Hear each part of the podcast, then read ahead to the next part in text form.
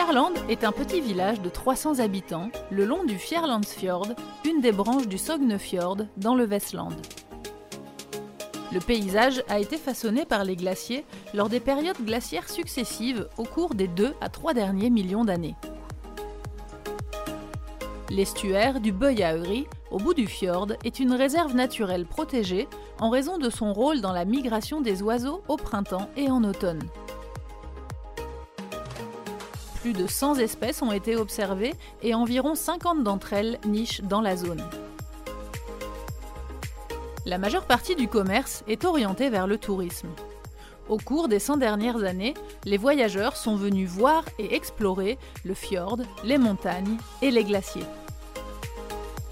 Au début, de nombreux bateaux de croisière amenaient les touristes à Fjarland. Ils se rendaient ensuite à cheval et en calèche jusqu'au glacier. Aujourd'hui, ces allers-retours se font en bus. Plusieurs navires de croisière visitent Fjarland chaque été, mais il n'y en a pas au quotidien, ce qui rend ce village très paisible. Jusqu'en 1985, on ne pouvait se rendre à Fjarland qu'en bateau. Mais en 1986, la route au nord de Skye a été construite. En 1994, la route s'est poursuivie vers le sud jusqu'à Sognedal, ce qui rend Fjarland d'un côté plus facile d'accès, mais qui a aussi incité les gens à aller directement à Skye ou à Sognedal, qui est la plus grosse ville aux alentours.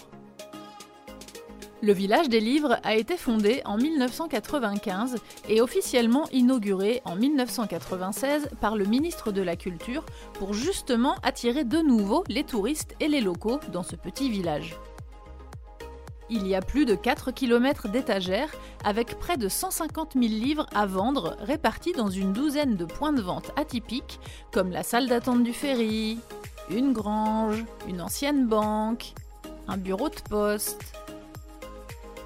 Fjarland est un village hors du temps, une petite pépite cachée le long du fjord et je vous recommande d'aller faire un tour dans ce village si vous passez dans la région.